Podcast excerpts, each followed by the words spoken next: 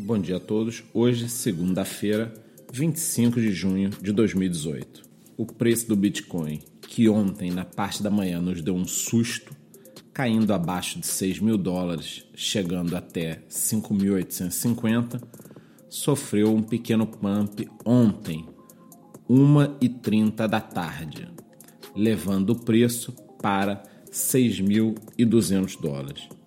No momento, por volta de 5h50 da manhã, nós temos o preço de 6.155 dólares, dando um pouco mais de tranquilidade do que os preços de ontem. Afinal de contas, existe um medo no mercado de que o recuo abaixo dos 6 mil dólares possa levar o preço para a faixa entre 5.300 e 5.400 dólares. Cabe aqui uma análise muito particular eu venho acompanhando o mercado minuto a minuto nos últimos dias. E é muito fácil perceber uma briga entre gigantes. Isso aí, meus amigos.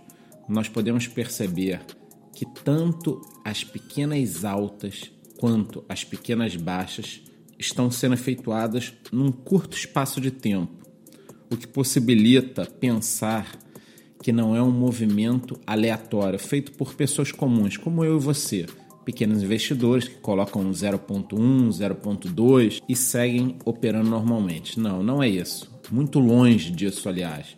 Nós temos movimentos em 5 minutos, muitas vezes de 3 a 4 mil bitcoins.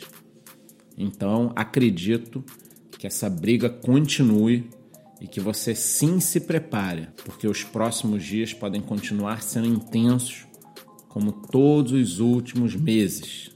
Teremos essas altas e baixas muito fortes. Tem vários fatores aí nos próximos dias que precisam ser decididos. Todo dia eu falo, falei ontem na live. Temos o break-even da mineração. O que significa isso? Estamos no limite do lucro e mesmo assim o hash power está crescendo. Temos três vezes mais hash power do que no início do ano. Capacidade de mineração. As empresas e os investidores não estão desligando suas máquinas.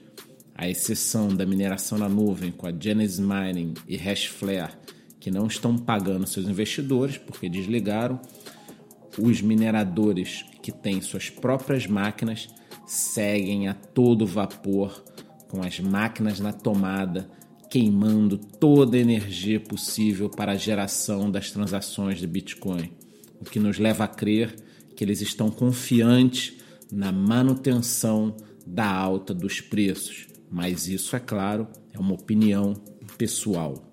Também tivemos a notícia hoje na parte da manhã de que a Binance, a maior exchange do mercado que havia desacelerado a entrada de novas moedas em seu sistema, listando apenas 11 moedas nas últimas seis semanas, como PundX e Siacoin, por exemplo, estará voltando a acelerar esse processo.